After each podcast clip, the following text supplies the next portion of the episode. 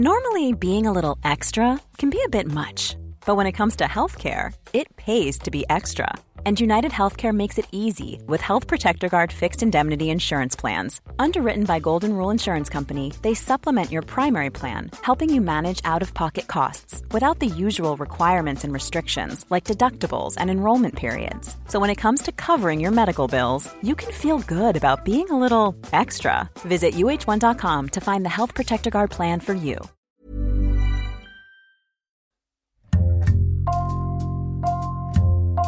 Bonjour, c'est Jean Z pour Code Source, le podcast d'actualité du Parisien.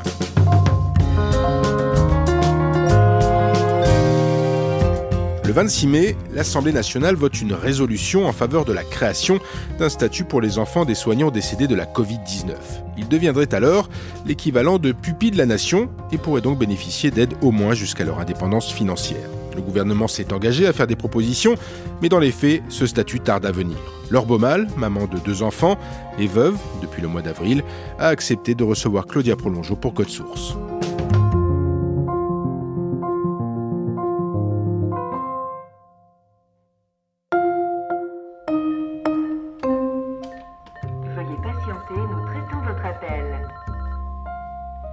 Je retrouve Laure chez elle, dans un appartement donnant sur une rue calme du 14e arrondissement de Paris.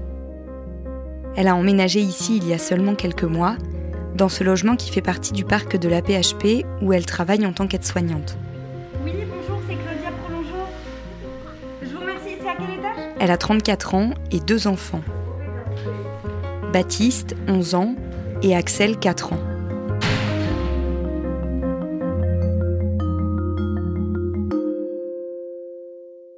Je suis maman de Baptiste et Axel, que j'ai eu avec euh, mon mari Olivier Lugan. Il a, lui, de son côté, Thomas et François-Xavier, qui ont 24 ans et 30 ans. On était une famille recomposée, on vient de Vendée, on était au Sable pendant 10 ans. Euh, et on est arrivé en août l'année dernière, où mon mari donc est infirmier libéral, et donc s'est installé euh, sur Boulogne-Billancourt, où il avait son cabinet. Et il était euh, aussi donc euh, infirmier de sapeur-pompier dans les Yvelines à Saint-Germain-en-Laye. Moi, je suis aide-soignante. Et, euh, et donc, on avait décidé, voilà, effectivement, au bout de dix ans, de revenir sur Paris. Voilà, reconstruire une nouvelle aventure qui s'est traduite par ce, ce virus. En arrivant à Paris, Laure et Olivier s'installent avec leurs enfants dans le 15e arrondissement. Leur travail de nuit à l'hôpital et Olivier de jour dans son cabinet d'infirmier. Quand le coronavirus arrive en France, ils comprennent tout de suite que la période va être difficile pour eux. Des fois, effectivement, on manquait de matériel, notamment mon mari qui, en libéral, lui, n'en avait pas du tout.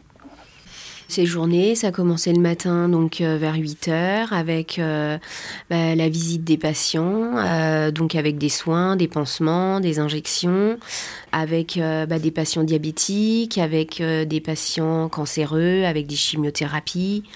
voilà, donc il arrêtait ses tournées vers 14 heures pour les reprendre vers 17 heures jusqu'à 20 h 20h30 le soir. Une fois, j'ai y aller avec papa. J'attendais papa qui finisse. Et même deux fois, je l'ai fait. Puis souvent, tu avais le droit à un petit gâteau, un verre de jus, un bonbon. Vous vous étiez rencontrés dans le cadre du travail? Oui, oui, oui, au bloc opératoire euh, bah, de nuit. Moi, j'étais déjà en poste. Ça faisait un an que j'étais diplômée. Je travaillais surtout en salle de réveil. Et c'était mon binôme en fait, donc euh, on travaillait ensemble tous les jours, du lundi au vendredi. Les choses ont fait que euh, on s'appréciait de plus en plus, mais je peux vous dire qu'il a ramé avant que je dise quand même oui. Hein.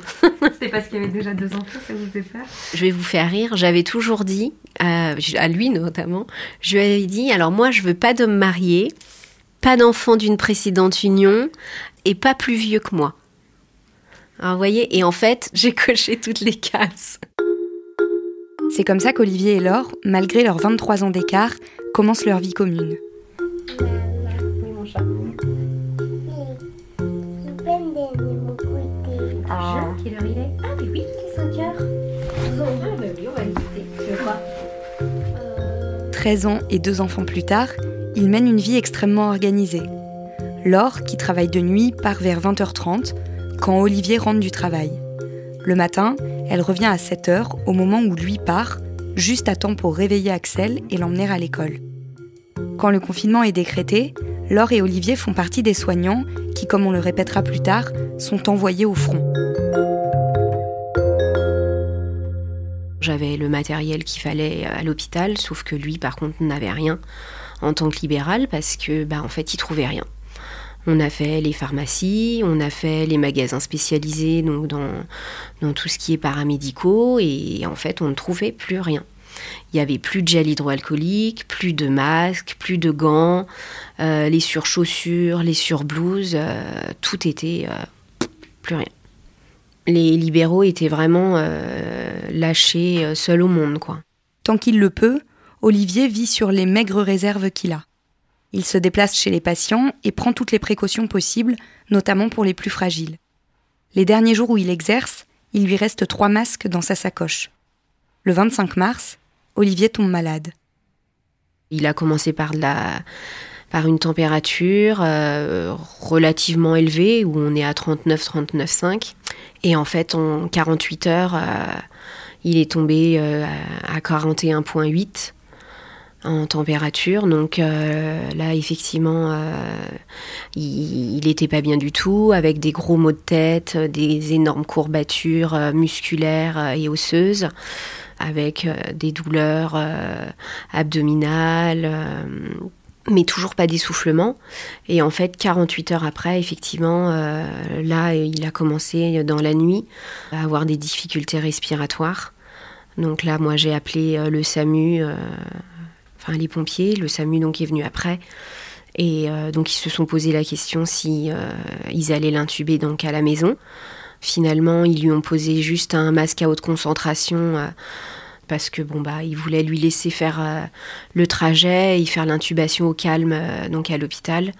Donc ils l'ont tout de suite dès son arrivée intubé et sédaté. et bah là on part pour deux semaines de combat en fait.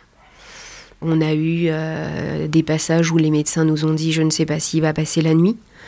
On se dit euh, c'est pas possible, on est dans un cauchemar parce que ben mon mari n'avait aucune pathologie, pas de détresse respiratoire, pas asthmatique. On ne comprend pas et les, médecins nous disent euh, comme il n'y a pas de pathologie associée, ça va aller. Il a fallu après en fait 48 heures d'hospitalisation en réanimation. Donc on lui a posé une machine qui s'appelle l'ECMO. Au bout d'une petite semaine, euh, donc euh, bon, on n'avait pas d'amélioration. C'était toujours euh, des hauts et beaucoup de bas. et puis bah là, la machine se bouche. Il y a des caillots, donc il faut les anticoaguler, donc leur donner des médicaments pour fluidifier le sang. Sauf que quand on fluidifie trop, bah après ils font des hémorragies, donc bah, il nous a fait une hémorragie. Euh, donc en fait, c'est un peu le chat qui se mord la queue parce qu'on soigne d'un côté, mais de l'autre côté, ça dérape. Euh, voilà, après il nous a fait une infection, après il a fallu le transfuser. Ils ont tenté euh, les premiers jours la chloroquine, sauf que nous ça n'a pas fonctionné. Et donc quand j'avais discuté avec le avec le réanimateur, il m'a dit de toute façon les patients qui arrivent en réanimation sont trop graves et donc en fait le protocole est trop tard en fait j'étais confiante et je, savais qu'effectivement, dans ma tête, euh, on allait passer des durs moments, mais euh, qu'on allait s'en sortir. Et puis, ben, à un moment, euh, le corps lâche. Hein, au bout de 15 jours, bah, se battre comme un fou pour essayer de s'en sortir, et eh ben, on n'y arrive plus en fait. Et puis, ben, donc, le corps le corps a arrêté de se battre.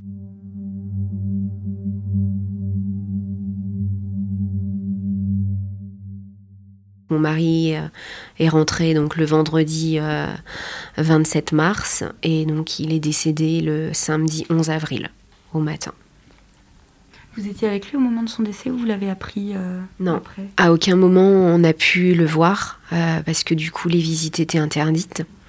J'ai supplié le réanimateur que j'ai eu au téléphone pour pouvoir lui dire au revoir. Malheureusement, le protocole était strict ils n'ont pas pu nous, laisser, euh, nous laisser rentrer. La dernière fois que je l'ai vu, c'est quand on, il est parti avec les pompiers et le SAMU euh, de la maison. Et euh, donc mes enfants l'ont vu puisque ils sont venus vers 5 heures du matin. Donc ils ont pu comme ça ben, lui dire au revoir. mais à aucun moment c'était un au revoir pour toujours. C'était un au revoir pour à bientôt. Je lui avais préparé son, son petit sac avec le nécessaire de toilette la brosse à dents, le parfum euh, et les chargeurs de téléphone, euh, enfin voilà, le, nécessaire jusqu'à ce que je puisse aller le voir pour lui porter euh, d'autres affaires. Donc jamais on n'aurait pensé arriver à cette échéance. Et vous pouviez lui parler un peu?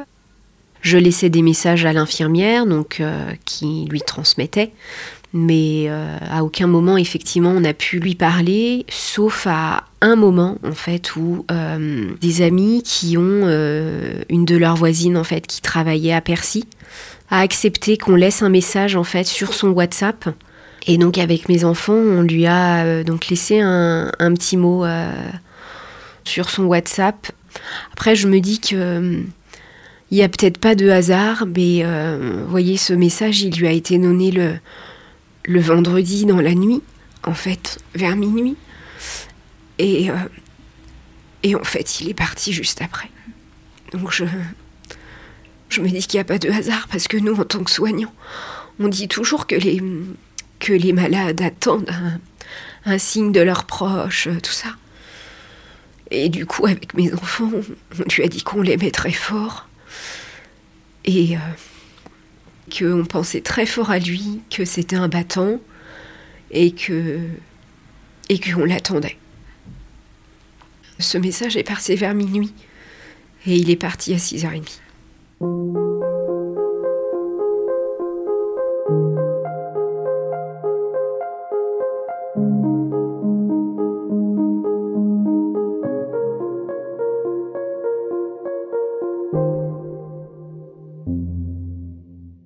Après avoir perdu bah, mon mari, il a fallu qu'on réorganise euh, rapidement euh, notre vie.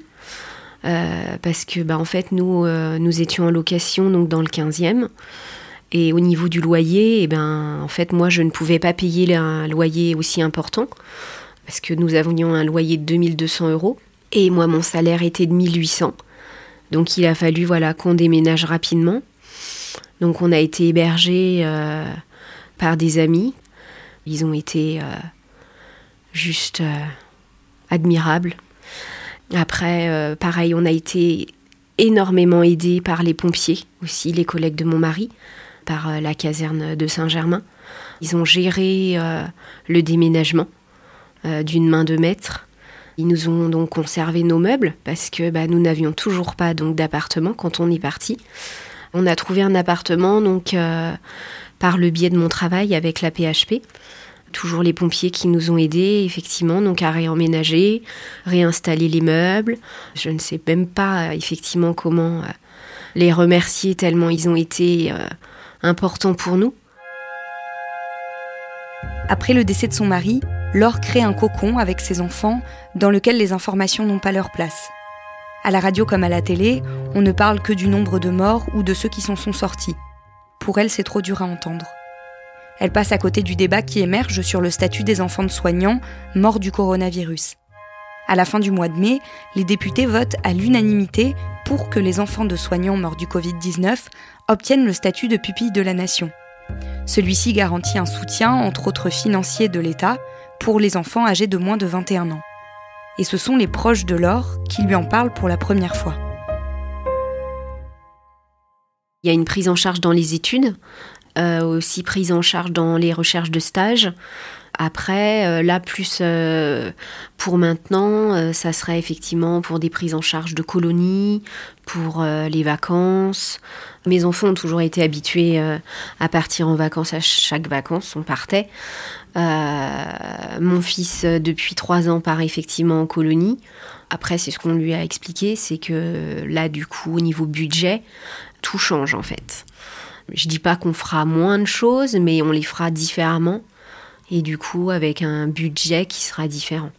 Parce que ben on vivait très très bien avant. on n'est pas non plus à la rue, hein, mais maintenant on fait plus attention, on va plus euh, comme avant au restaurant, on fait moins de sorties, euh, voilà, on fait les choses ouais, différemment. Il gagnait combien votre mari? Il était à 3000 euros euh, par mois. Depuis ce vote à l'Assemblée, la question est restée en suspens. Et pour Laure, c'est d'autant plus problématique que les difficultés et blocages administratifs se multiplient. Pour la succession, par exemple, les quatre enfants d'Olivier doivent payer chacun 20 000 euros de frais. Si Axel et Baptiste devenaient pupilles de la nation, ils seraient exonérés de ce montant que ni eux ni leur mère ne peuvent payer, et un juge aux affaires familiales serait enfin nommé. Vos enfants, ils sont au courant de ce statut de pupille? Vous leur en avez parlé? Ça Oui. les intéresse? Alors bah, ma fille, elle euh, a 4 ans et demi, euh, entre guillemets, qu'on lui dise que tu sois pupille de l'État ou alors on va faire un tour de manège. Franchement, c'est pas grand-chose. Euh, par contre, mon fils s'y intéresse un peu plus euh, par rapport justement à ses prochaines études, parce que comme il veut faire une école de commerce, du coup, il s'y intéresse un petit peu plus, mais après, voilà, Symboliquement, pour eux, c'est pas très fort. Pas plus que ça. Et pour vous? Oui, parce que pour moi, c'est vraiment une reconnaissance euh, comme quoi mon mari n'est pas décédé pour rien. Et ça, effectivement, c'est important.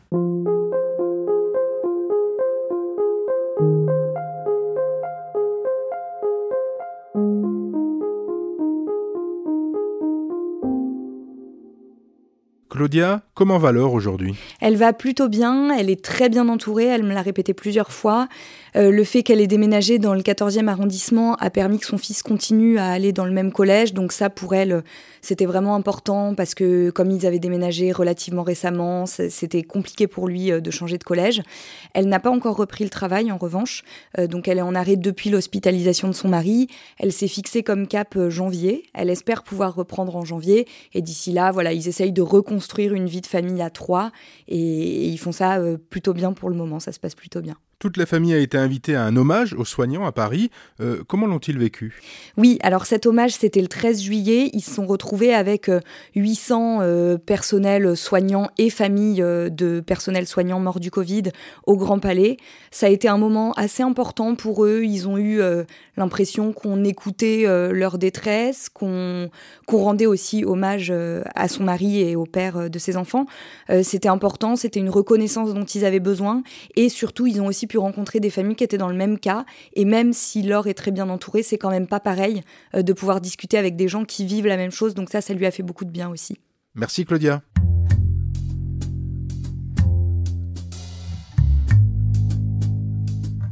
Code Source, c'est le podcast d'actualité du Parisien, disponible chaque soir, du lundi au vendredi. Cet épisode a été conçu et préparé par Thibault Lambert, réalisation Julien Moncouquiol. Si vous aimez Code Source, faites-le savoir, abonnez-vous pour ne manquer aucun épisode, et n'hésitez pas à nous laisser un commentaire sur votre application de podcast préférée, comme Apple Podcast ou Podcast Addict. Vous pouvez aussi nous faire des retours directement à l'adresse codesource